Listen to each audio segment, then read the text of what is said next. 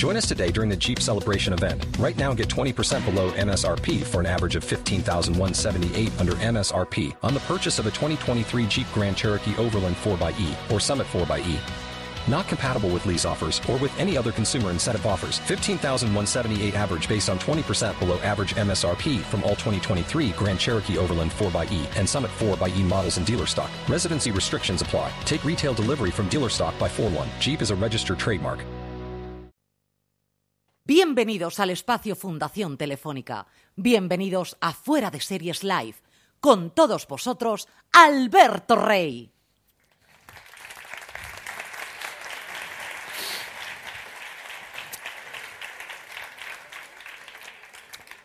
Hola amigos, buenas tardes. Bienvenidos al espacio Fundación Telefónica. Bienvenido al tercer episodio de Fuera de Series Live. Los que sois la primera vez que venís, muchas gracias, gracias por elegirnos. Esperemos que lo paséis bien durante los próximos aproximadamente 90 minutos.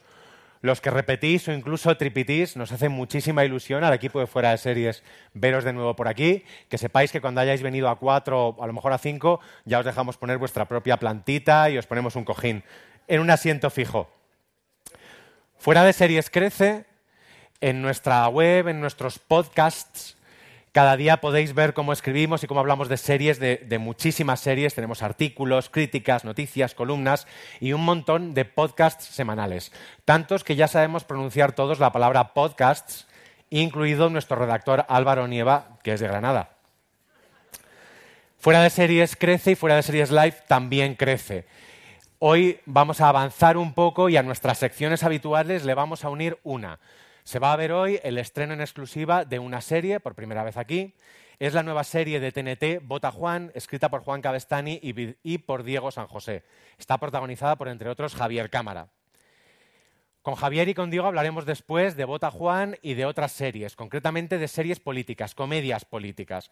Por eso hemos titulado este tercer episodio de Fuera de Series Live, Política Ficción, Política Risión. Es un título un poco de mierda que me saqué de la manga y ahora mismo me arrepiento bastante. Pero como diría un guionista de series diarias, mira Alberto, bastante hemos hecho con tener el episodio a tiempo. El primer episodio de Bota Juan nos ha llegado a tiempo, por suerte para vosotros, por suerte para nosotros. Y en cuanto termine esto podréis verlo. Solamente hace falta darle al play y llegará aquí.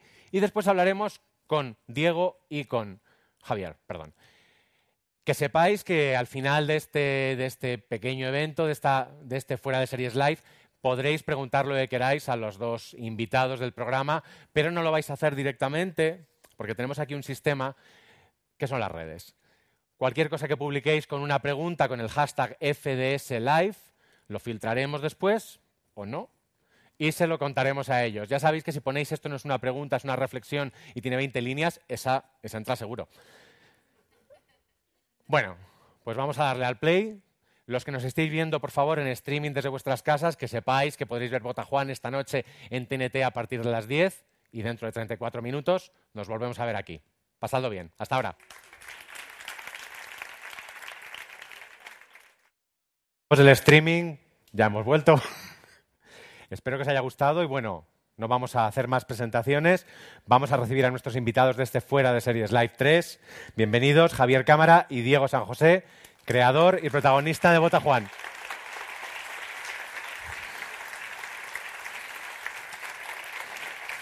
¿Cómo nos sentamos?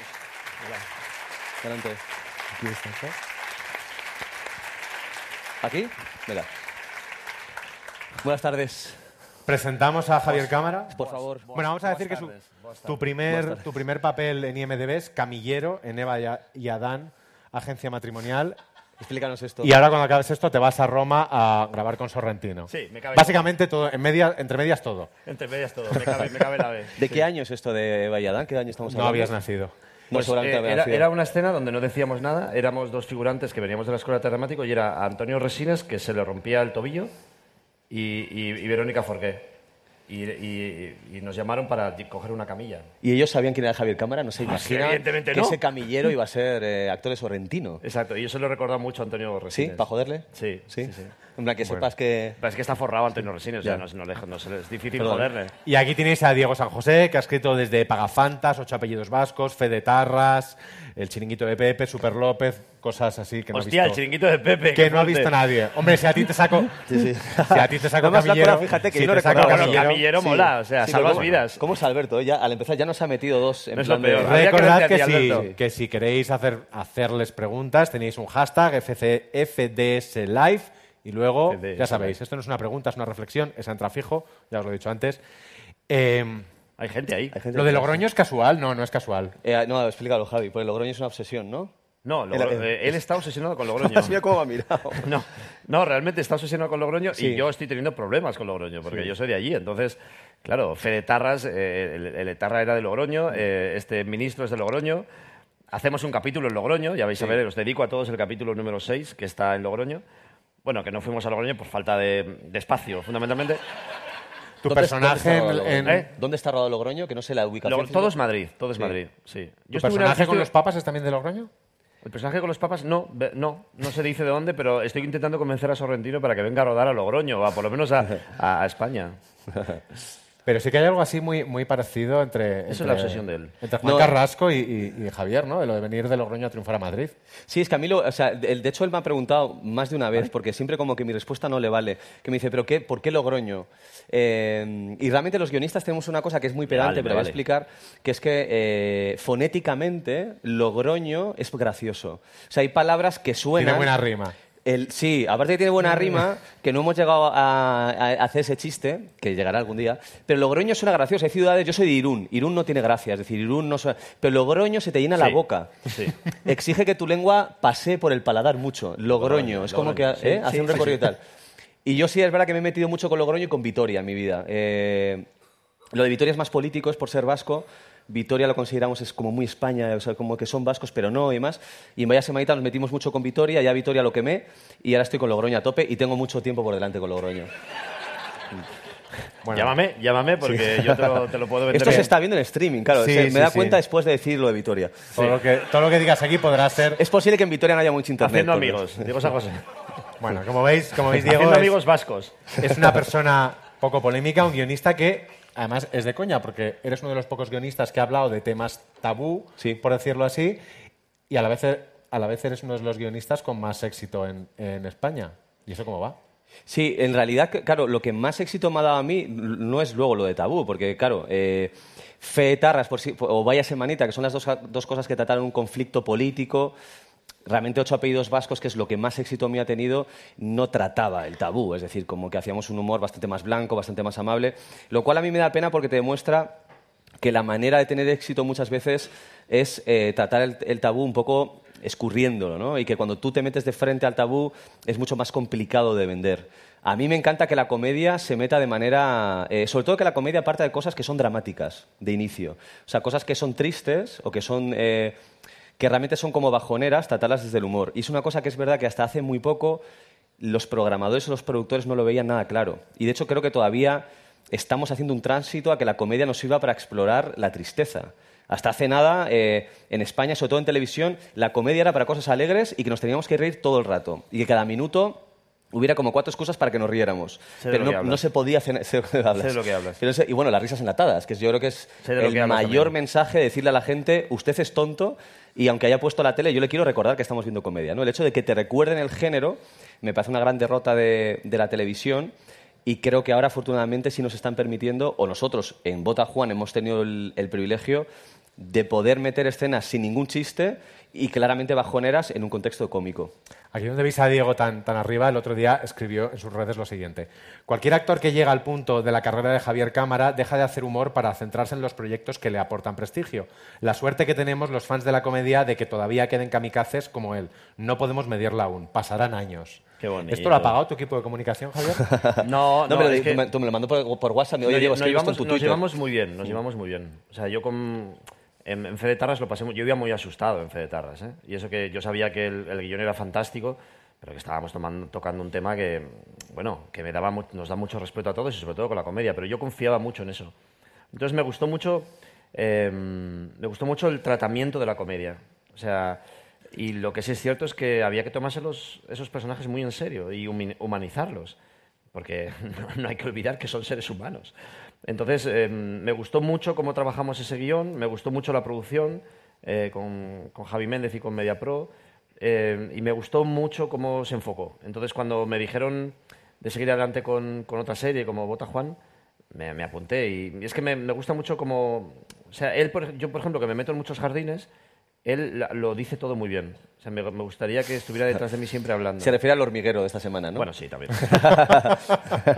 es que intenté, No, pero hacer, es intenté cierto. hacer algo y no salió, entonces, claro, la acabé. Mi madre me ha llamado, está, pues, mi madre no me habla, fundamentalmente. Pero fíjate, yo este tuit que no, juro, había hablado con habla. Javier, pero yo sí te quería preguntar, eh, porque, y, y además te quiero también, también conocer la opinión de Alberto, que estas cosas, eh, ¿qué pasa con eso? O sea, este, esto yo lo que quería decir yo en el tuit, ¿por qué los actores cuando ya tienen un prestigio se, niegan o esquivan la comedia? O sea, para mí la comedia en la carrera de actores consolidados es como cuando lanzan un cohete a la luna que hay como dos cacharros que desprendes y ya vas solo. La comedia suele ser como las primeras películas de actores famosos que les han dado visibilidad, pero cuando ya han tenido su público, solo han hecho drama o solo han hecho premios, o sea, solo han buscado premios, pero no vuelven a la comedia. Y a mí me parece una lástima, no como guionista, sino como espectador de comedia, el hecho de que la comedia sea una especie de trampolín para llegar a los Goyas o a poder trabajar con cierto tipo de eh, directores. Tú Yo- sigues yo- haciendo comedia, pero realmente la gente de tu nivel no hace comedia. ¿Y eso por qué es? Porque no hay gente de mi nivel. Bueno, aparte... es que me la ha puesto, qué buena, ¿ves? Qué buena. Bravo, bravo. Es- Bravo. ¿Sabes cuando tienes un buen guionista detrás? Que es que pareces brillante. No, Bravo. no, lo juro. O sea, me han ofrecido presentar los Goya, los fotogramas, los, yo qué sé, los TNT Awards, Film Awards. Me han ofrecido todo y me he negado. Me he negado. Soy nefasto. O sea, soy un señor que, como muy bien sabéis, o sea, por favor, re- rever el hormiguero de esta semana, soy yo. No, o sea, soy un desastre. Me meto en 40.000 jardines, lo hago todo mal. Eh, yo necesito grandes guionistas detrás. Entonces yo me convierto en un actor brillante porque detrás hay algo brillante. Un actor brillante momentáneamente, luego la he cagado mucho. Y después también me, me gusta mucho este tipo de comedia. Lo llevamos, lo llevamos admirando durante mucho tiempo. Tú has visto muchísima comedia y siempre, por ejemplo, yo no veía la diferencia los actores británicos haciendo comedia o haciendo drama. Y yo decía, ay, qué raro, no se mueven tanto haciendo comedia. Y yo, por ejemplo, haciendo Paco Jimeno de Siete Vidas, yo digo, Dios mío, yo acababa agotado. Yo me iba a casa y decía, "Ay, me duele todo. O sea, me acuerdo que hablábamos eh, con Gonzalo de Castro, con Pau Dura, con mis amigos, decíamos, no, no, o sea, yo llego a casa, hago, ¡bum! Me cago en una cama, eh, suena el despertador y otra vez, ¿no? Entonces, la comedia no, no debería ser tan agotadora como ha sido para mí durante los últimos años, por lo menos tan, tan gestual. Eh, había, había gags de todo tipo, o sea, tenías que hacer un gag de Ramoncín, porque había un tipo que entendía ese tipo de chiste, pero tenías que hacer un gag más visual porque había un público infantil que estaba muy enganchado a eso, tenías que hacer, tenías que hacer como gags. Entonces, había guionistas especializados en ese tipo de gags. ¿no? Me pareció muy raro de un gag de Ramoncín. O sea, es como un subgénero de gags que no había escuchado en mi vida. O sea, había un guionista de gags de Ramoncín. No, es que me acuerdo de Ramoncín porque de repente... Es que es muy raro. No, porque había veces que decías, pero ¿por qué tengo que decir esto de Ramoncín, sabes? O sea, pero... o sea, Ramoncín suena gracioso ya de entrada. Sí, sí, pobre, un pobre Es hombre. como. Logroño. Logroño Sí, Logroño. Ramoncín. Sí, Logroño te- Ramoncín, claro, tú te metes con Logroño, Dice, un no- chiste con caco senante, no te sale. Pero Ramoncín sí, ¿sabes? Como Ramoncín como Pues que igual te- había chistes con... ca- Es que había chistes con todos, o sea, con Santiago Carrillo, quiero decir. Eh, Venía todo el mundo a vernos. Entonces, eh, a, mí, a mí me siempre decía, "Mm, a mí me sobra esto, me sobra todo esto, creo que deberíamos... Entonces, cuando hacemos Botajuan, cuando leo el guion, digo, ojalá, por eso confiaba en ellos, ojalá... Voy a contar una cosa, ves, otro jardín. Em, cuando rodamos eh, Una pistola en cada mano de, de Sesgay, Sesgay no es un director de comedia. O sea, no nos parece un director de comedia. Cuando vemos en la ciudad vemos un, drama generacional, pero no es un... Cuando yo leí el capítulo de Una pistola en cada mano con Clara Segura, que es una actriz que, no, que, no hace mucho cine, pero está haciendo todo el rato teatro, pero es una actriz increíble, cuando hicimos el primer ensayo era sitcom, era una comedia de situación como si fuera... mm, entonces, claro, Sesk dijo, no, no, no, esto no es así. Dijo, pero ¿cómo que no es así? Tío, has escrito maravillas. O sea, esto es un gag, esto aquí, pa, pa. La gozamos como enanos. Y estuvimos ensayando a cómo deshacer esa sitcom porque él quería, no, no, más naturalidad, más frescura. De hecho, rompió muchos gags, quitó muchas cosas. En Truman, quitó, bueno, Truman es un drama, pero quitó muchos gags y muchas historias porque le molestaba el hecho de, ven- de vender un gag, ¿no? Y a, y a Diego le pasa mucho eso. O sea, sabe perfectamente cuáles son las películas que tienes que vender a Telecinco, a las grandes tal, pues unos gags. Pero, por ejemplo, aquí no tenía que vender gags, ¿no? Entonces, es muy gustoso para un actor, porque en el fondo eh, lo estás haciendo desde otro lado. Y la comedia es la que siempre he admirado, lo que hablaba de los actores ingleses, que no hacen, que no hacen nada y de repente están así, como no sé qué, y dicen ta, ta, ta, ta, ta, ta, y te hace una gracia espantosa. Porque como yo siempre tengo que hacer ña, ña, ña, y la gente hace, bueno, bueno, venga, me río. ¿Sabes? Es un poco forzadete yo. ¿Cómo se construye un, Ahora un no, personaje así que es patético, mezquino, pero también tiene que ser entrañable? O sea, no tiene que ser ni un villano Claro. ni un chiste, que Claro. es como son los buenos personajes de comedia. Sí, para nosotros lo que tiene Juan Carrasco es que es muy vulnerable y que se siente absolutamente como superado por la vida, se siente eh, acorralado. Y, y aunque él se comporta muy mal, porque aparte de ser mal político, eh, habréis visto que es mal, es mal compañero, es mal, es mal humano. O sea, realmente no es que, o sea, no es que ideológicamente esté equivocado. Y, y de hecho, Es el casting perfecto. Es que iba a decir que es mal padre, pero claro, en- no se ha visto el 2. En el 2 descubrimos que es muy mal padre. Muy mal padre. Es sí. muy mal marido, es como mala gente. Pero lo que ocurre, y es- además esto se va a ir viendo más adelante, a mí lo que me ocurre con este tipo de A mí personas... me da pudor que lo defina así, porque lo he defendido, ¿sabes? Me da pudor. Sí, Pero no él bueno, le defiende le dejo hablar se nota mal. mucho que cuando alguien se mete, él como que le protege. Pero yo lo voy a defender porque a mí lo que me ocurre es que cuando yo veo que alguien es como, como, como que pisotea a la gente alrededor, para mí puede haber dos motivos. Y es que lo que más creo que tienes que mirar en esos casos es, bueno, ese personaje, ¿qué es lo que está buscando? Y yo creo que Juan Carrasco, como ministro, realmente no está buscando ni el poder ni, ni la imagen de ministro. Lo que busca es que le, quiere, le quiera a alguien. Porque lo que vamos a ir descubriendo a lo largo de la serie es que realmente a Juan Carrasco no le quiere nadie. No le quiere nadie en, en absoluto. Es maravilloso. Y una cosa que a mí me preocupaba mucho cuando yo eh, pensaba en, no en Bota Juan, sino en general, en una comedia política, es que cuando vemos en las noticias que toda España eh, se mete con un político, que toda España insulta a alguien o incluso desea su muerte, siempre pienso en esa persona llegando a su casa cuando abre la puerta, que tiene que haber unas personas que no vemos nunca que le tienen que querer esa noche. Y entonces esa, foto de alguien que tú sabes que se la me reír ese día, eh, que alguien le va a dar un beso en la frente, me parece como un contexto de comedia amarga que es en el que me quiero quedar a vivir. ¿no? La serie creo que trata más de esas esquinas que de la política a nivel ideológico, que en cambio me interesa menos. Eh, que la trabajé en su día en program- programas de entretenimiento, pero a, a la hora de hacer una serie, hablar de izquierda o derecha, además, me da más pereza. Entonces, lo que le hemos dado a Juan para que, pese a ser lo peor humanamente, se lo perdones, es que todo lo hace porque es vulnerable. ¿Y esto como actor? ¿Cómo, cómo se trabaja esto? ¿Está todo, todo en el guion o buscas sitios? Yo sabía, que la mirada del otro siempre... Yo me acuerdo cuando hice El Conde Duque de Olivares, eh, una película que se llamaba La Triste, eh, el primer ensayo eh, yo entraba como vestido de Conde Duque Olivares, así con una peluca y unas cosas, no, no, hacía- haciendo una voz, así ensayando, no sé, como probando, porque no había ensayos. En el cine hay muchas veces que no ensayas, ¿no? Entonces entraba así y entonces eh, estábamos en una biblioteca, en, en la biblioteca de Écija o de Úbeda, o no sé, un sitio espectacular, lleno de legajos del siglo tal, no sé qué. Entonces habían puesto unos figurantes que de repente estaban como, como haciendo que hacían, ¿no? Tal. Entonces yo entraba y entonces, claro, ellos no hicieron nada. Entonces le digo, eh, que- que paren de trabajar cuando entro yo. ¿Sabes? Porque es que si no, no tengo ningún poder. ¿Sabes? O sea, necesito que el poder no sea yo. O sea, necesito que el poder esté en los otros. Es un poco lo que pasa en El silencio de los corderos cuando, cuando Judy Foster, eh, el, el señor de la cárcel, le dice no lo toques, no mires, no hagas, no cuidado, no sé qué. Entonces todo el rato te está sugestionando no solo a ella, sino a nosotros, de que lo que vas a ver es el absoluto terror. Y en cuanto la cámara llega al absoluto terror, es un señor así encantador que dice, hola Clarice, ¿cómo estás? ¿Todo bien? Y entonces te cagas. ¿No? Entonces, yo necesito que el trabajo lo haga el otro. Entonces, si habéis visto ahora en este primer episodio, las miradas de María Pujalte cuando yo hago así son demoledoras. O sea, de repente es como. O sea, simplemente está respirando y, y pensando, lo quiero matar. Quiero matar a este hijo de puta. O sea, ¿por qué? ¿Qué estoy haciendo aquí? ¿Por qué he venido desde Logroño con este tío? ¿Por qué? No, pero la tía no sobreactúa, lo piensa. Entonces, claro, hace grande a mi personaje.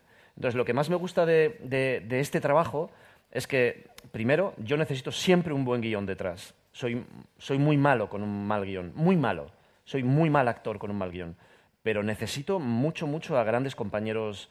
Entonces, cuando todo esto se iba fraguando y gestando y tal, digo yo, es que claro, la mirada de María, de Nuria, de Adam, de toda la gente que viene, digo, es que es- era canelita en rama, ¿sabes? Yo iba a trabajar contento porque sabía que, que podías hacer un personaje muy natural, muy normal, tal, "Ay, ¿qué tal? ¿Todo bien? Sí, bueno, eh, oye, ¿qué tal? ¿Ha salido alguna cosa? No sé qué. Y todos estaban cagados diciendo, ¿cómo le decimos que no? Entonces, el trabajo estaba en los otros. A veces sí que está en, en Juan, porque Juan se tira al pisto, y, pero cuando se tira al pisto es mediocre, es un tipo que no sabe ni hablar, ¿no? Entonces me gusta el trabajo que hacen los otros, y yo te juro que se lo hago a ellos también, ¿eh? O sea, a mí no hay otra cosa que más me gusta que servir chistes. Pero cuando te los sirven bien, cuando te los sirven en bandeja, como el que me acaba de servir antes hace un ratito, que tú dices, que tú dices, ta, ta, ta, y, ya te lo- y dices. ¿sabes? Te vas a casa, mm, o sea, ¿sabes? O sea, puedes, puedes, puedes dedicar a la gente, eh, eh, yo qué sé, puedes, puedes pulir en... eh, ya me entendéis.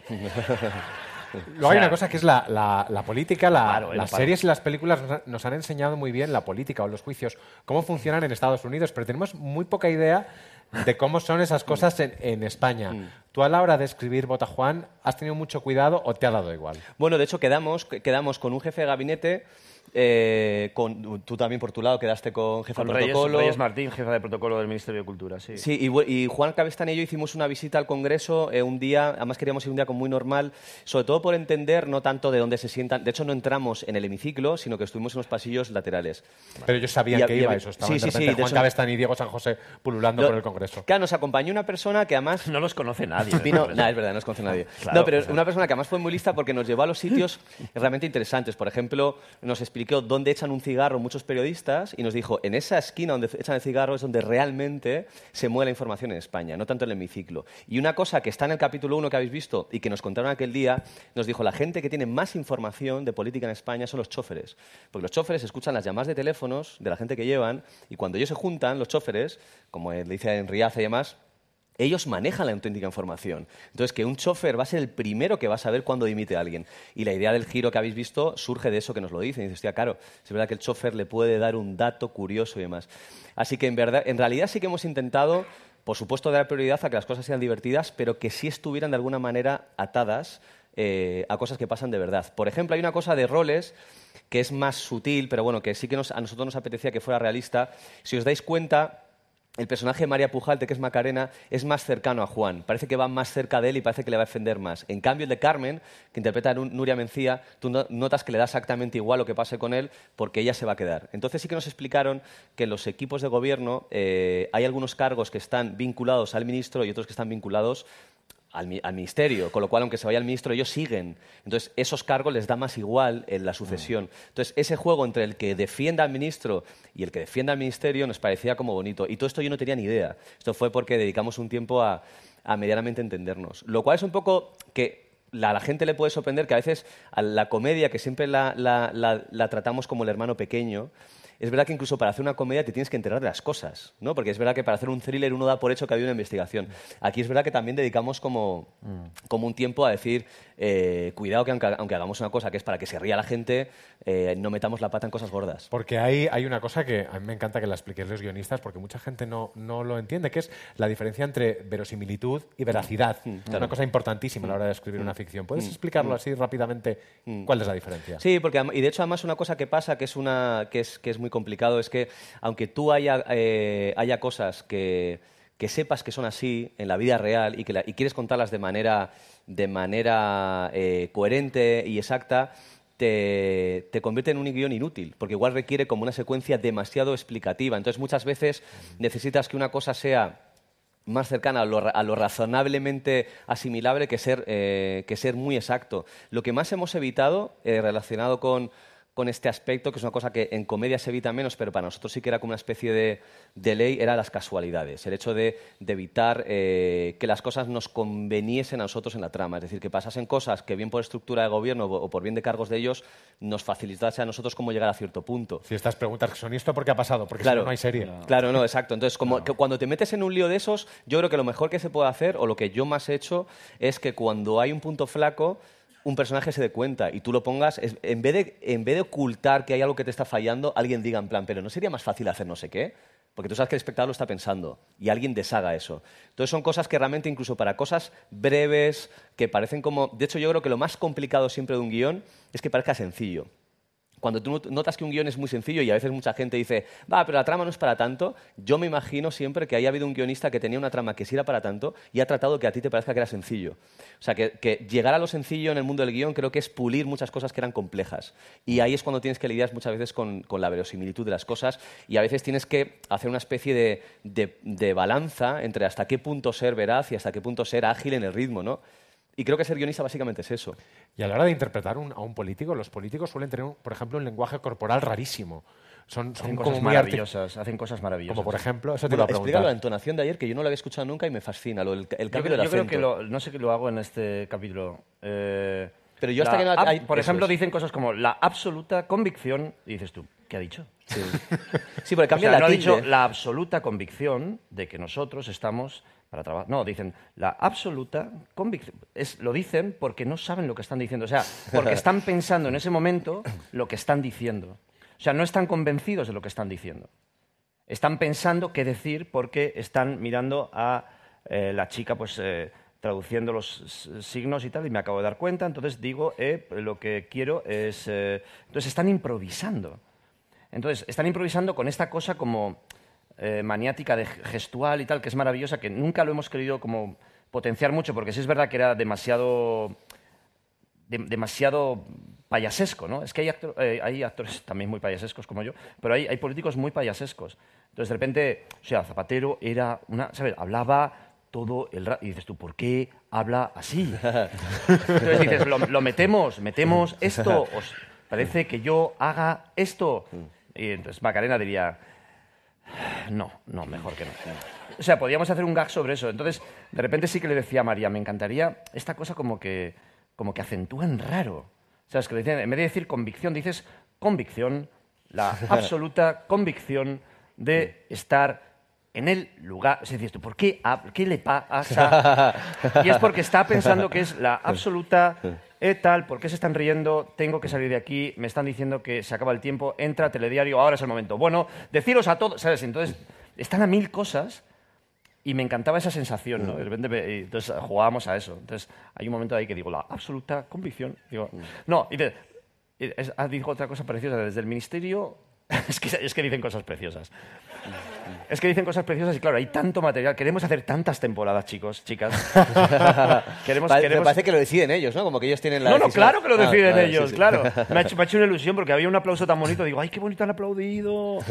Me ha hecho como gustillo. Digo, ay, ves, ves. A ver, habéis citado un personaje que nos encanta, luego, luego hablaremos de él. ¿Quién, que Zapatero? de ella, Ah, de- no, de Macarena. Ah, ah, Macarena. De Macarena. Yo también tengo mi ¿Os Macarena, que es Vale. Marina Such, Ah, redactora vale. jefe de Fuera de Series. ¡Ah, brava! Yo decía, ¿estas sillas para quién son? ¿Cómo estáis? Hola. ¿Qué tal? ¿Qué tal? Marina está aquí como gran experta de series, porque yo realmente no tengo ni idea. Bueno, qué valor. Y vamos a hablar de lo que veníamos a hablar hoy, que es de Bota Juan y de otras series que han hablado de la política desde la comedia. Si queréis podemos empezar desde abajo hacia arriba. De calidad. O a lo mejor es de ¿Dices arriba hacia ¿Dices de abajo. calidad o cómo? No, realmente no. Podemos Es un poco- discutirlo, podemos desde lo- discutirlo. empezamos desde Logroño y acabamos en el Capitolio. Vale, sí, básicamente. Sí, eso es. Y básicamente. vamos a hablar abajo. con una- de una serie de los final, principios de los 90, Me- Mediados de los 90 o así, más que, o menos. que en España se tituló nada menos Loca Alcaldía. Loca Alcaldía, eso es. Eh, era el título en España, el título original es Spin City, pero realmente era un título muy explicativo, porque la alcaldía era una locura. Evidentemente era la alcaldía de Chicago, estaba Michael J. Fox como el asesor de- del alcalde, y el alcalde pues era pues eso, un poquito torpe, un poquito patético, y él, Michael J. Fox, tenía que lidiar con todas las locuras, con todas las locuras que, que pasaban allí.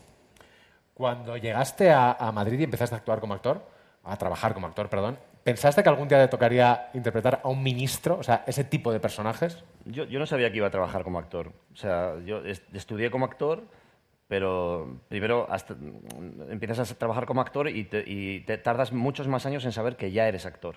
O sea, lo del ministro estaba, quedaba lejísimo. Ah, porque Michael J. Fox aquí venía prácticamente de hacer los regresos al futuro y de repente lo vieron como un adulto, que era algo que para lo que, no- para lo que no estábamos preparados. ¿Quién, quién más salía en esta serie? Porque eran otros tiempos. Eran otros tiempos, sí, salían. Había actores que luego se hicieron bastante conocidos, tipo Connie Britton, por ejemplo. Eh, su pelazo ya estaba en Spin City. Lo que pasa es que lo que le pasó a Michael J. Fox es que en la cuarta temporada fue cuando le diagnosticaron Parkinson. Entonces él tuvo que dejar la serie. Tuvieron que buscarse a otra estrella del momento que pudiera retomar su papel y eligieron a Charlie Sheen. Qué maravilla, qué maravilla. Antes de toda la historia que tuvo, aquella gran crisis que tuvo en Dos Hombres y Medio, claro. Vamos a seguir también con Locas Alcaldías. Esta es mucho, mucho más cercana y es una de las series favoritas, además, los, de los lectores de, de fuera de series, que es Parks and Recreation. Efectivamente, Parks and Recreation Y de los guionistas también. es, Amy Powler, ¿no? Es Amy Powler. es, es una locura, pero es una locura muy entrañable, Parks and Recreation. Esto es, una, es el Departamento de Parques y Jardines de un pequeño pueblecito de Indiana que se llama Pony, así como suena.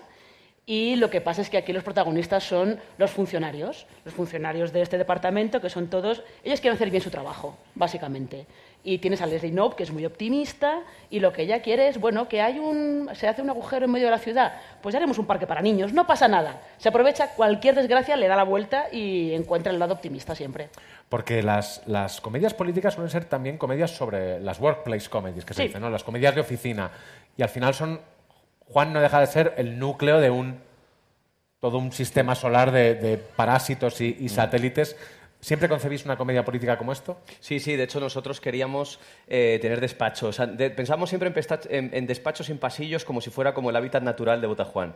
Cuando salen, para nosotros es excepcional. Y de hecho siempre pensaba yo en moquetas. No sé por qué la política la relaciono con sitios enmoquetados. Y en paredes de, como de caobas, en, en tonos oscuros. Esto es como moderno para, para ser política, ¿no? Y de hecho por eso son los pasillos así.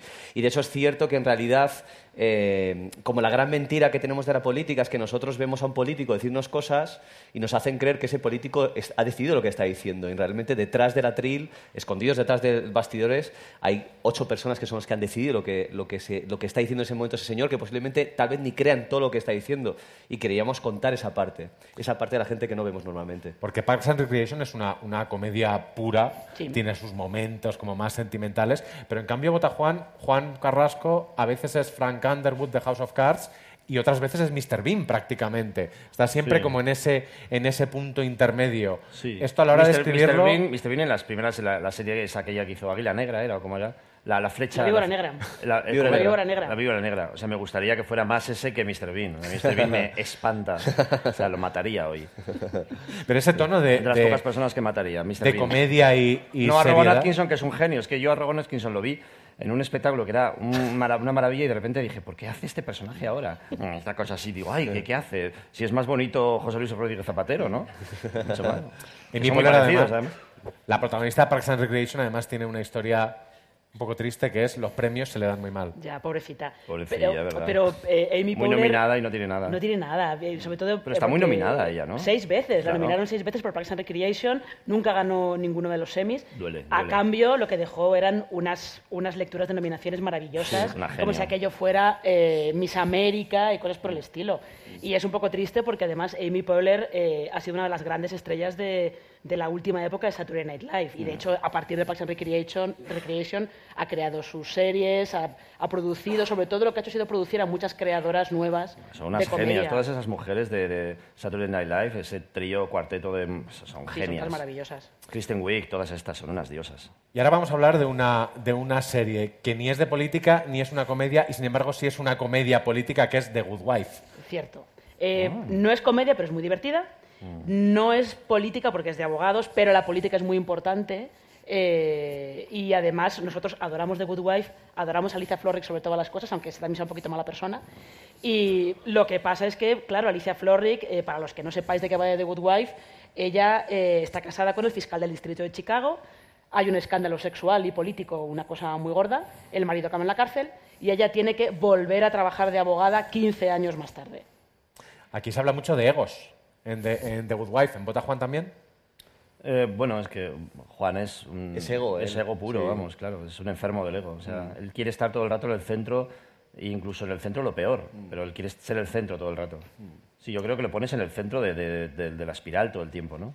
Sí, de hecho, el- es que yo creo que el motor del personaje es eso, ¿no? Es el, el satisfacer una necesidad absoluta de reconocimiento que no consigue. Es como que él no ha conseguido el ego por las vías eh, homologadas, que es tus logros personales, y se ha metido al ministro para que le quieran por obligación. Es decir, Él, él conoce muy bien sus carencias, muy bien, o sea, sabe que hay muchas, pero no las Que es va- todo, nunca, ¿no? nunca las va a contar, que es todo. sus carencias son todos, pero por ejemplo, yo creo que es, o sea, es algo que a mí me gustaría también, ¿no? O sea, tener un chofer 24 horas. O sea, él no, no, o sea, no quiere que le quiten nunca eso. Entonces, hará lo posible porque su chofer esté 24 horas y de repente lleve a alguien a su casa. ¿Te, te, te acerca, mi, ¿Te acerca mi chofer? Un momentito. No, yo le llamo. O sea, eso para él es el máximo de la, del lujo, el máximo de- del poder, ¿no? O sea, hay ciertas cosas que para los demás pues, serían ser servidores públicos y para él es tener un chofer 24 horas y, y- y que, y a- tener a la gente a, a su disposición, ¿no? Y que le, le digan...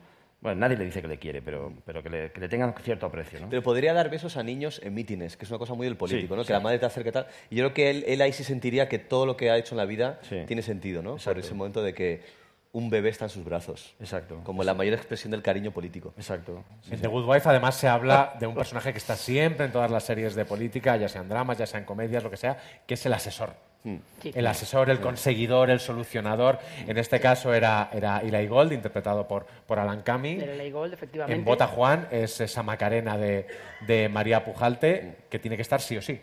Sí o sí, sí. No, o sea, Juan Carrasco no es, no es nadie sin Macarena.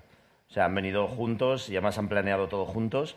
Y además hay un momento en este capítulo, creo que es, ¿no? Donde planean lo de... Sí. Y Eh, ella es la que tira el carro, ella es la que dice hay que organizar esto y tal, y él incluso pone cara como de, bueno, pero es que nos acaba de decir que, dice, vamos, vamos para adelante con todo, ¿no? Entonces, yo creo que es incluso más ambiciosa que Juan Carrasco. Se, se verá, se verá. Y de hecho con Macarena hay una cosa que nosotros queríamos hacer que en la serie no hubiera una historia de amor, o sea, que no que parece que es una obligación, ¿no? El hecho de no, la gente se tiene que enamorar, pero entre Macarena eh, y Juan jamás se cuenta nada y en cambio hay algo en la, en la interpretación, porque los diálogos nunca se habla de que se gusten, pero hay algo extraño y no contado, pero que se percibe que entre los dos hay algo emocional que no es profesional, pero no es amor, ¿no? Es que una cosa que teníamos clara es decir, Puedo no hagamos una no trama. ¿eh? Que puedo asegurar que no es amor. No, no, no es- amor no es, pero hay algo como más enfermizo que no se sabe qué es, porque Exacto, tampoco es señor. físico, pero hay algo, porque si nos apetecía que eh, no hubiera una relación convencional de que dos personajes se vayan a liar, ya os lo digo, es como un spoiler a la contra, ¿no? O sea, como cosas que no, no, no van a ocurrir, o sea, Claro. vamos a descartar posibilidades. Pero sí nos apetecía que Macarena, la asesora, esta persona que te cuida, supusiera algo como extraño que no es amor ni es amistad. Incluso, porque- incluso un personaje más oscuro también se, se verá que es... O sea, puede, puede pasar cualquier cosa con alguno de esos personajes, ¿no? Y uno de ellos es Macarena. Macarena es un agujero negro, oscuro, que puede pasar cualquier cosa, incluso puede ser la más ambiciosa de todas y puede destrozarle incluso en un momento dado. O sea, no se sabe lo que es, si es una mantis religiosa, si es una tía... No es, es curioso el personaje, a mí me, me gusta mucho. O sea, hay muchas cosas para desarrollar que dices, ¿hacia dónde va esto? ¿no? Se está convirtiendo cada vez más oscuro, más divertido, pero ¿hacia dónde va? ¿no? Eso me gusta mucho. Como no recuerdo si es del episodio 1 o del, o del episodio 2, no voy a terminar una frase que dice Macarena que la pone en un punto de intimidad muy, muy interesante, que es, nunca has estado algún- una vez tan mal que... Sí, es el Sí, segundo episodio. pero digo. No lo yo, acaba la frase porque me gusta esa frase, acábala. No, pero dila, dila, dila Es- frase. creo que frase es, para nunca que has estado alguna vez tan mal que te follarías a cualquiera. Eso es, Claro. sí. Es del 2 y se lo dice a Juan, que es muy duro para Juan Sí. escucharlo, ¿no? Sí, pero nos apetecía... es- ¿Sabes, es otra sabes- cosa, dice. ¿sabes, ¿sabes esas veces que, que estás tan mal, tan mal, tan mal que te follas Eso. a cualquiera? Claro, sí, sí. Y Juan se queda como, ajá, sí.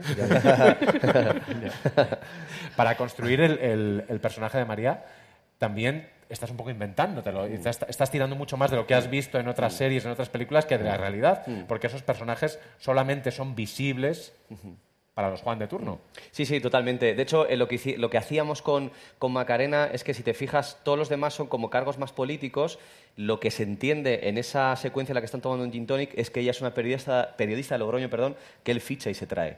Es decir, que él algo vio a esa señora como periodista y se la ficha, ¿no? De manera que eso nos permitía explicar ese personaje sin recurrir al tecnicismo político, que eso es más el personaje de, de- de Carmen. Para mí es una especie de, eh, de hada madrina, es una especie de ángel de la guarda, pero que no funciona ni por amistad ni por amor. Pero sí que es verdad que de alguna manera le protege. Porque hay una cosa que me parece bonito y feo al mismo tiempo en el personaje, que es que todo lo que hace bueno hacia Juan, en el fondo lo está haciendo porque es bueno hacia ella. Es decir, Esa eh, idea de equipo, cuando dice, cuando nos sí. vinimos de Logroño... Claro, claro. Claro, hay una O especie sea, como dejé de... esto, dejé esto, dejé Sí. esto, me separé. Sí, Ajá, ajá. que es un chantaje muy... Claro, sí, sí. ¿Me lo cuentas? ¿Me cuentas sí. lo que estás organizando o, Sí, sí. o- o me voy de verdad, no? O sea, es muy bonito, sí.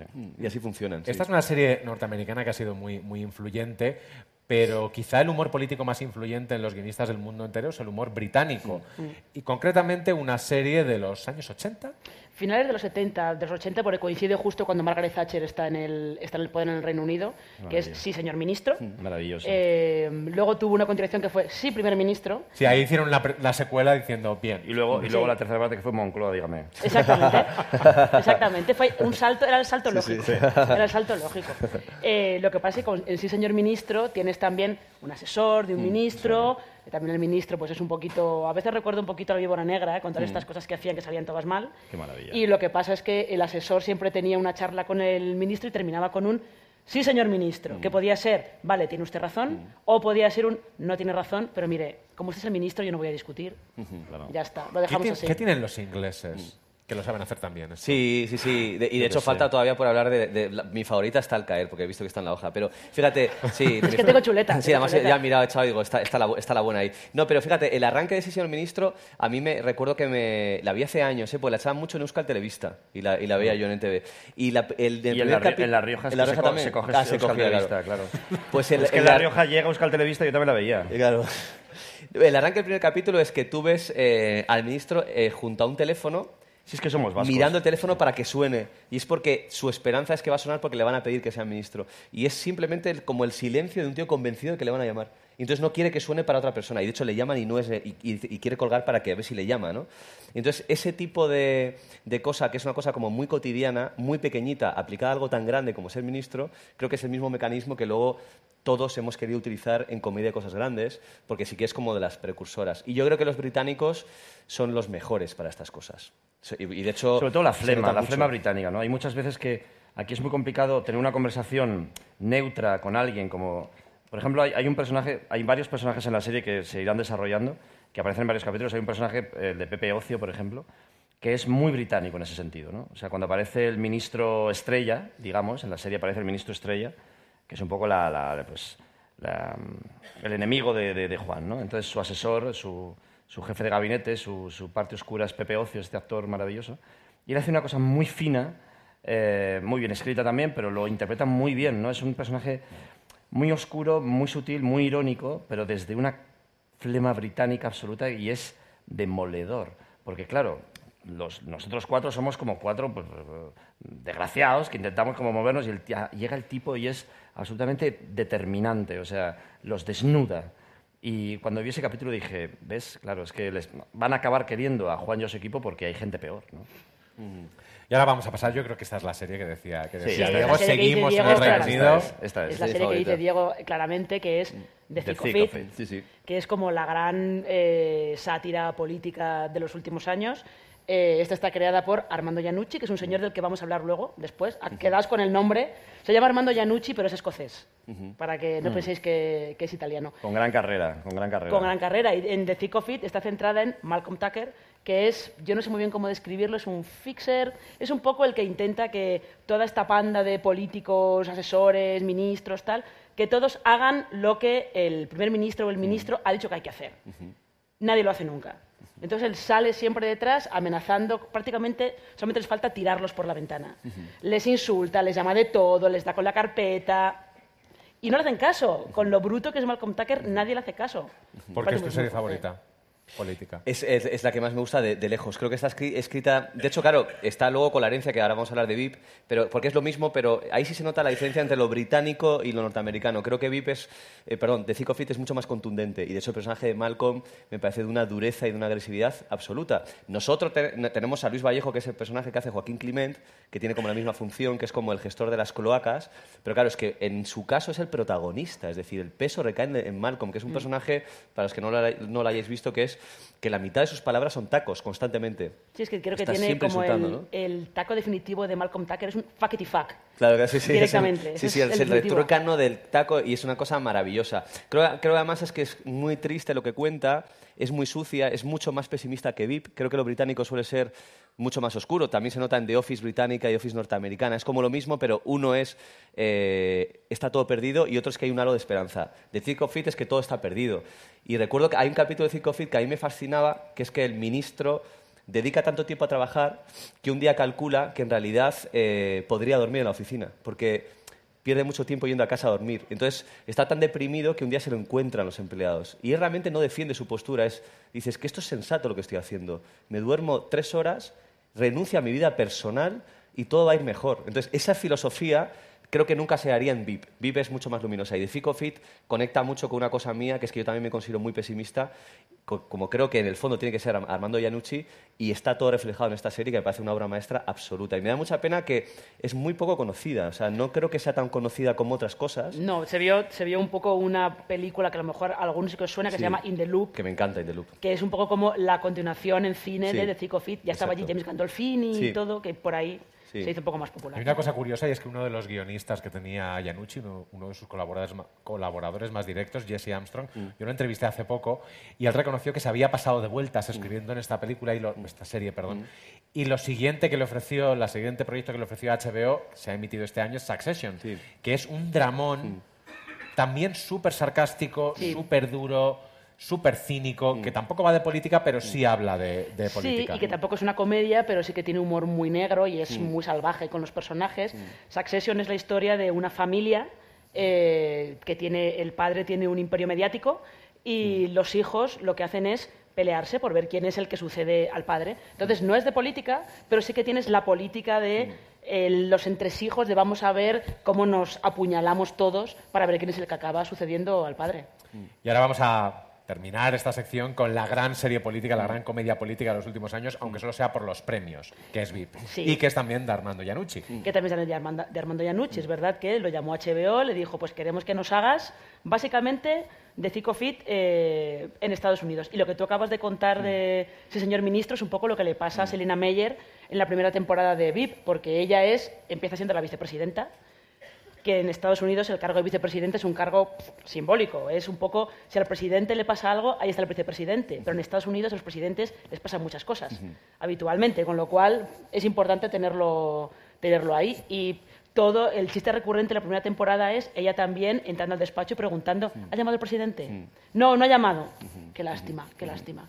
Y lo que pasa es que, es verdad, VIP, cada vez que está nominada a algún Emmy, eh, gana directamente, con lo cual es, eso es realmente como la gran comedia política de, que tenemos en los últimos años. Selina Meyer además tiene una de mis frases favoritas, la comedia, ya que hemos hablado de la de, la de María Pujalt en Botajuan, que es cuando dice esto es como, como utilizar un croissant como consolador, no vale para nada y lo dejas todo hecho una mierda.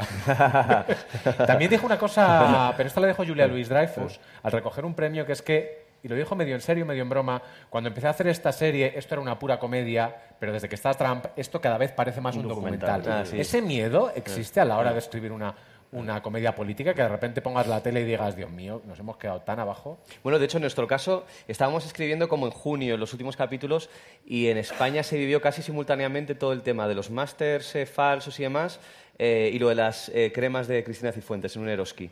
Me parece importante decirlo de Eroski, no sé, porque soy de Irún y de repente como que todo tiene ya sentido comedia, ¿no? Reivindicas, Sí, reivindico un poquito del producto vasco. Claro que sí. Eh, Corporativa Mondragón y todo esto. Ya más coño, que las cremas de los deben de ser buenas. Son, buenas, ¿no? Claro, sí. Entonces, claro, lo que nos pasó era un poco lo que acaba de decir Alberto, que es, claro, te detienes ahí a pensar, tú estás en tu casa escribiendo una comedia política y, y navegas, estás ahí, te despistas un poco, te metes a, leer prensa y lo que está ocurriendo realmente son tramas muy buenas para una comedia política.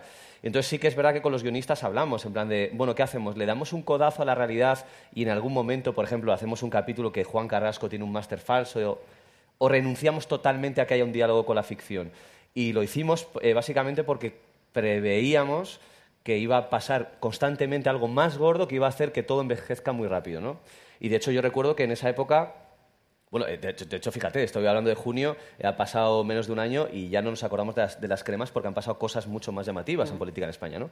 Cosas que no, que no, se podían ni esperar. Y de hecho, ayer, antes de ayer comiendo, eh, pensábamos una cosa, que es que, claro, cuando tú haces una serie, tienes que cumplir como razones lógicas, ¿no? Si tú haces un giro, lo que hablamos antes de la verosimilitud, si tú haces un giro que no te crees, como espectador, incluso puedes dejar de ver la serie, en plan decir, va, esto se me, ha hecho porque han querido, esto es increíble. Y la política española es eso, es una serie mal escrita, porque no hay ningún sentido en lo que ocurre. Y es como que una serie que, se agota y sacan un nuevo personaje esperpéntico para relanzarla, ¿no? Entonces de repente entra Vox y cosas que no te crees, ¿no? Y entonces, claro, no puedes jugar a lo que ellos juegan porque a mí me exigen que sea creíble. Y la política, no, como es real, me suda coño todo y aquí pasa todo porque sí, ¿no? Y sacan votos y tal. Entonces como todo como muy, muy, muy extraño. Entonces por eso evitamos cualquier conexión con la vida. Bueno, pues yo creo que es el momento de que os hagan las preguntas que han estado planteando durante Ay, todos estos minutos, más las que trae nuestro redactor de fuera de series, Álvaro Nieva. Álvaro.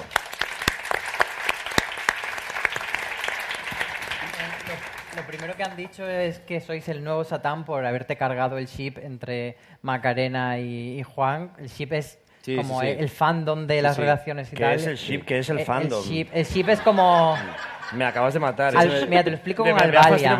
el ship, que es como el fandom. Me digo, Sí. ¿qué dices? Esto iba a pasar. El ship es gente que es fan de una hipotética relación. Sí. Ah. Entonces habrá shippers que son de... de Que son fandomers. De Ju- Juan Marena podría ser. Juan Marena. ah. Y él se lo ha cargado. Entonces han dicho que sois el nuevo Satán. Sí. Ah, vale. Aquí no hay Eh, amor, no, ya no pasa nada. Pero encontrarán otras cosas que no es amor que también son necesarias en la vida. No, es maravilloso. O sea, a mí me gusta mucho más esta relación.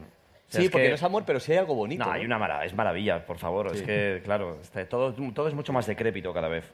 ¿Qué le decimos a los shippers, entonces? Que sí. A los hip, a los Shippers. shippers.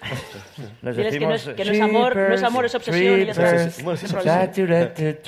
No había unas super troopers, shippers, troopers. Hay una sí, pero no era así Jardines, jardines, mi cabeza... Podéis seguir haciendo eh, preguntas con el hashtag FDS Live y yo las filtraré. Si, si me gustan o no, ya os diré si Vale. merece la sí, pena. filtra, filtra, porque sí, filtra. Eh, a mí habéis filtra. hablado de que muchas de tu series- camiseta, Álvaro. O sea, no puede No, ser tu que alguien camiseta se- es maravilla. que es el aquí- año de volver las No Spice. sé, entonces... es el gran comeback. Pero la diseñadora Y- vuelve también la diseñadora.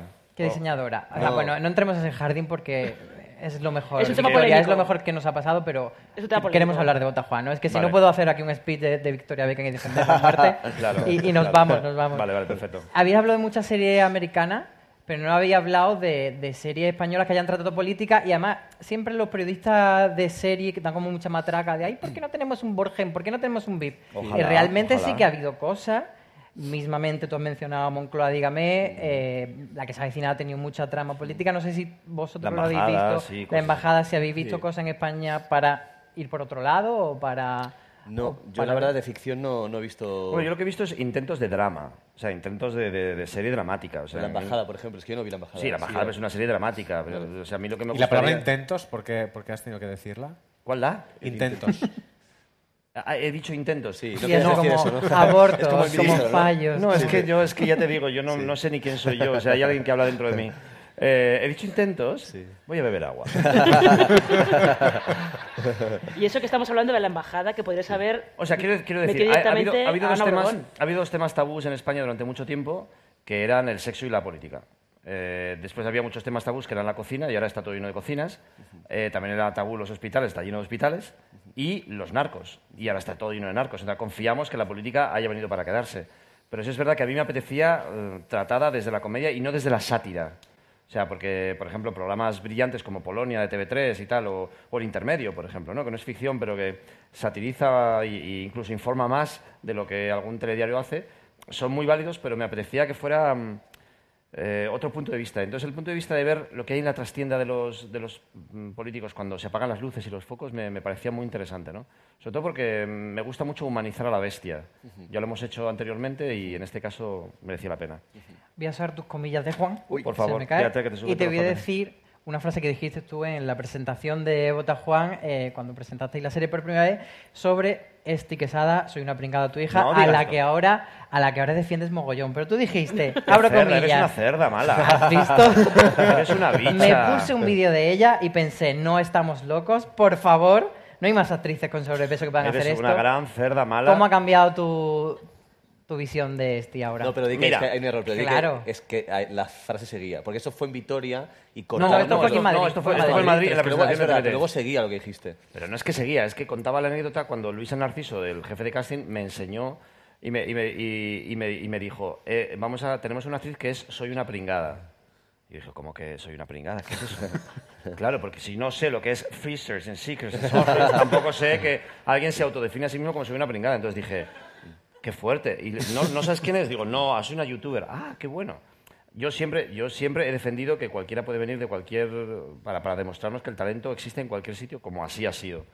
Pero cuando vi la primera cosa que me enseñó Luis, dije, ¿pero qué es esto? ¿Pero qué barbaridad? ¿Pero esto no puede ser? Entonces, yo lo que hacía, porque ya en ese momento ya habíamos hecho la serie, lo que yo lo decía era como eh, ponerme de prejuicioso absoluto porque, porque Esti Quesada, aparte de que es actriz, o sea, nació actriz, es una actriz brillantísima, hace, eh, hace algo en el capítulo 4, por ejemplo, el capítulo 2 ya la aparición de ella es maravillosa, el 3, tal, pero hace una cosa en el capítulo 4 que es de ser muy gran actriz, muy gran actriz. y, y después que nos ha demorado a todos muchísimo, ¿no?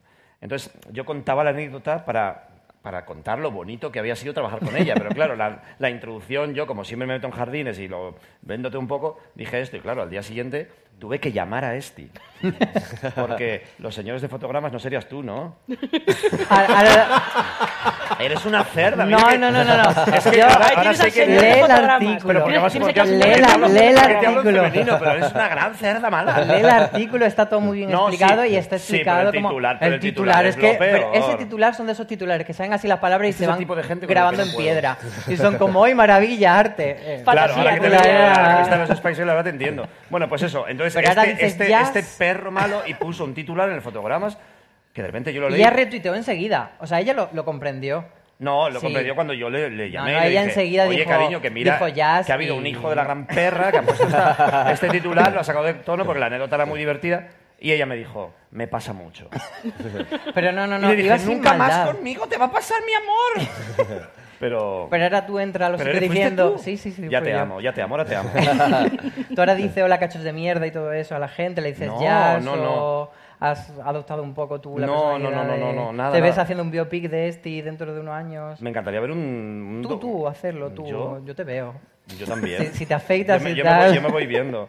No, a mí estamos enamorados de este, ¿a que sí, es maravilloso. El capítulo 4 de, es de hecho, el capítulo barbaridad. 4, que es que nos referimos siempre al capítulo 4 por, por una cosa que es que hay una escena que Hay una escena brutal. Y yo que- pienso una cosa, porque ella, que es una escena que tiene mano a mano con Javier Cámara, o sea, imagínate que es como de tus primeros trabajos de actor y te colocan en un banco de la calle y no hay nada más que ellos dos en un diálogo y que es un juego de miradas y que un minuto antes de rodar le dijeron, tienes que llorar. Alguien que no es actor y tienes que llorar. No, Y- tienes que llorar, tienes que llorar, tienes que dejarte el alma aquí. No, no, o sea, aquí tu padre te va a decir una cosa y tú tienes que... Te va a pasar la vida por encima. Entonces la tía hizo una cosa Sí, es que muy de repente... O sea, nos paramos todos y dijimos, eh, ¿perdona? O sea, ¿perdona? ¿Ha pasado lo que acaba de pasar? Entonces fue una cosa muy bonita. Entonces, claro, cuando ves algo así, quiero decir, o sea, Victoria Abril era la, la azafata de, del 1, 2, 3, ¿sabes? Entonces, que- quiero decir, la mejor actriz de este país eh, surgió de un programa pues con una calculadora. O sea, ¿cómo no me voy a creer yo que Esti Quesada es la nueva actriz brillante? O sea, yo no, no soy, ce- soy cero prejuicioso. De hecho, contaba eso porque soy cero prejuicioso. Era para contar pues como una anécdota, como una muchacha hace unos vídeos así de terribles y de repente hace algo tan brillante y tan sensible. Hombre, sí, es que sus vídeos son tremendos, ¿eh? Es que yo, le- yo le decía, mi amor, ¿pero qué, esto qué es? Habéis insistido mucho en la promo de que eh, no, no habéis fijado en personajes concretos y tal, pero aquí sí que parece que hay una referencia a la hija de Zapatero. O no, a las hijas góticas de Zapatero. ¿Va por ahí o...? No, no, no fue queriendo, ¿eh? en ¿Ah, realidad en la escritura no, porque de hecho primero se escribió el personaje eh, y luego en, en la búsqueda del casting fue cuando surge la oportunidad de, de trabajar con Esti, pero no hay... De hecho es que además queríamos evitar codazos de este estilo, ¿eh? como que queríamos que no Sí, nadie pudiera cierto. vincular, y, y incluso en algunos momentos que escribiendo algo pensabas, hostias, ya con esto le va a servir a la gente para decir que es de tal partido, lo quitábamos. Pero la, la conexión es absolutamente casual. Yo ¿Y creo que no, fue- no es tentador? ¿No es tentador decir voy a hacer un chiste Ya. ahí por debajo? Sí, de hecho a veces nos quitábamos eh, chistes de ese estilo. De hecho, solo hay un chiste que, que hay una referencia a alguien medio, bueno, que es real, en el capítulo 6, es, y es el único codazo con la realidad. Eh, y, es, y es un momento en el que la gente se ríe mucho. Y aún así yo lo pienso y digo, pues igual no lo hubiese hecho, después en, de visto. En ¿eh? VIP, por ejemplo, nunca se nombra a un Claro, político. a un me político parece real. genial y me Claro. parece una buena elección. Sobre todo por un tema, porque, claro, eh, recuerdo que alguien hace poco me preguntaba, si, y no es en plan como. Claro, la pregunta no me lo decía abiertamente, pero te quería decir, eres, no es cobarde, no. Y claro, yo lo que pienso es que es lo contrario, que es que si tú dices quién eres, molestas a, la- a menos gente. Si tú no dices quién eres, molestas a todos por igual. Es decir, que puedes ofender tanto a los de izquierdas como a los de derechas. Por eso creo que no tienes que caer en ningún cajón, para que le caigas mal a todo el mundo a la vez. Sí.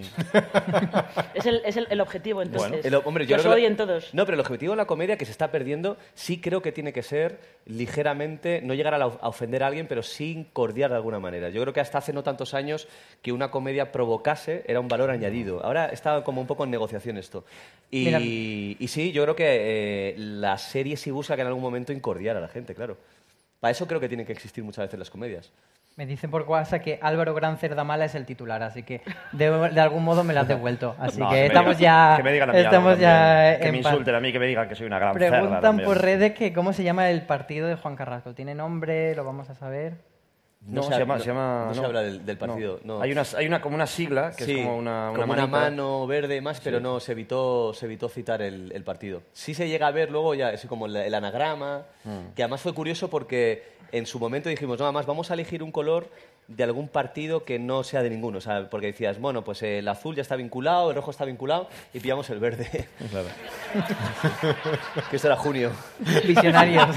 Es increíble, tío, lo pensé el otro día, digo, no puede ser. Sí, sí, no, Por tremendo, Pac-Man, claro. Tremendo, tremendo. Pac-Man, sí. No, todo tremendo, todo tremendo. Todo tremendo. Hablando de Yo comedia... les, yo les dije, en un momento dado, estábamos como en octubre, noviembre, les dije, por favor, estrenemos ya, estrenemos ya. Es que se nos está pasando, estrenemos. O sea, no hacemos ninguna referencia, pero Dios mío, ¿cómo está la política? Pero bueno, Hablando de comedia, no podemos pasar por alto que justo hace una semana y un día se cumplieron 20 años del estreno de Siete Vidas. ajá. Así que, ¿cómo, cómo recuerdas tú aquel momento? Yo estaba en el comedor del colegio y me dijeron, ay, esto es como Friends, pero tiene ¿Qué gracia. años tenías tú? Tendría como 12, creo. 12. Sí. Bueno, 11, que todavía no he Ay, cumplido. 11 años. Pues yo lo recuerdo. Pero, por lo que aparento, menos. Vamos a poner que 8. Es que está la edad de, la edad de real. Vamos la- a, ser, vamos a ser muy buenas amigas tú y yo. Eh, eh, a ver, a ver. eh, yo guardo. O sea, antes he hablado un poco de la. de la. de la exageración que a veces hemos, hemos hecho no- no, en la comedia en general en, en España. O sea, había como que vender muchas veces el, el- el gag, distintos gags, y después había que repetir muchas veces, por ejemplo, en Siete Vidas nos pasaba, ¿no? Que decíamos, ¿pero por qué tenemos que repetir tres veces lo mismo? No, es que vamos a publicidad, hay gente que se engancha y tal. O sea, es- había, se estaba pendiente de eso. Entonces, como actor, a veces no te dolía, pero a veces decías, ¿pero por qué tenemos que nombrar que ahora mismo eh, Carlota está saliendo con Gonzalo? ¿no? Eh, ¿Sabes lo de Carlota y Gonzalo? ¿no? Porque veníamos de publicidad. Entonces parece como que había que refrescar, los capítulos eran 45, 50 minutos, que cuando los americanos vinieron a ver nos dijeron, pero rodáis una semana y entonces, pero hacéis sitcom de 45 minutos, se echaban las manos a la cabeza, ¿no? Nos felicitaban, pero también decían, qué barbaridad. Entonces, yo guardaba, guardo muchos magníficos recuerdos, sobre todo por el equipo de gente que había ahí atrás. O sea, se estaba investigando cómo se escribía la sitcom, eh, se tiraban muchos balones fuera y se probaba mucho, y después se consiguió durante una buena temporada, yo creo que para mí fue la mejor, que es donde estuve yo. Sí, tengo mi parte ego trip, eh, que fue como de los... Mejor que la de Fro, ¿tú crees? Flo estuvo bien. pero no, aparte, Fue un que, buen intento. ¡Hala, qué bicha! Aquí con las cámaras, ¿me quieres hacer? Flo, somos No, amigos. no soy de Flo. No, eh, a partir del capítulo 20, como al capítulo 70, no sé qué, había, hubo un gran grupo cuando apareció Tom Fernández como guionista, eh, cuando de repente se empezaron a fraguar los grupos así, y después ya sabíamos cómo hacerlo. Pero yo me acuerdo que fue Amparo Varo la que en el primero o segundo capítulo nos enseñó a todos cómo había que hacerlo, que era de verdad. Entonces, le hicimos poco caso, pero de repente ella siempre era el, como Macarena en esta serie, un poco donde te anclas, ¿no? O sea, donde te miras rápidamente, como los personajes, a veces defendíamos tramas absurdas, o sea, a veces nos peleábamos por una botella de agua. Entonces yo decía, ¿podemos hacer algo un poquito más como Hasta que ya, por ejemplo, mi personaje dijeron que no tenía trabajo, entonces que se tenía que meter... de- que no... Había un conflicto con su madre porque la madurez... Yo digo, coño, por fin una temporada donde a este tipo le pasan cosas serias, ¿no? Entonces había veces que defendías cosas muy frágiles en comedia. Entonces te veías con treinta y tantos años eh, haciendo eso y dices tú, ay, bueno, venga, pues vamos a hacerlo. Pero era un disfrute porque en el fondo era, fue un... O sea, trabajabas con público en directo, las risas sonaban enlatadas, pero sonaban de verdad, o sea, eran, estaban ahí, ¿no? Entonces, eh, también te vendías mucho al público, o sea, había mm, un feedback extraño y era la primera también, se hicieron muy pocas. Si se hubiesen hecho muchas más sitcoms, que creo que es un género muy complicado, eh, seguramente hubieran, hubieran salido cosas mejores, pero bueno, Siete Vidas es de lo mejorcito, según me dice la gente, vamos. Bueno, la, gente, una la cosa- gente tampoco te Y una cosa, Álvaro, porque habla- hablando de, de comedias políticas, en Siete Días estaban Tony Canto y Willy Toledo. Claro. Vamos a, vamos a ir a eso. Ah, Era vale, un vale. melón que había que abrir, pero ya que lo Vale, lo antes, abierto- antes de abrir ese melón, y es que tengo una curiosidad, que lo he leído en alguna parte, luego abrimos ese melón. Venga, yo te cuento toda la verdad, porque sabes que coll- no tengo las, filtro. co- ¿Las collejas de Amparo Baró eran de verdad o eran...? Las collejas de Amparo Baró eran tan de verdad que hasta en los ensayos eran de verdad. o sea, Amparo Baró daba collejas a diestro y siniestro, eh, y además con cierta, mm, o sea, con mucha pericia, con mucha pericia porque sonaban muy bien, pero yo, yo, he, tenido, yo he tenido dolores de, de cuello. O sea, yo tenía, yo, la, la mano de Amparo era muy pequeñita, pero yo tenía la mano marcada de Amparo todo el tiempo en mi cuello.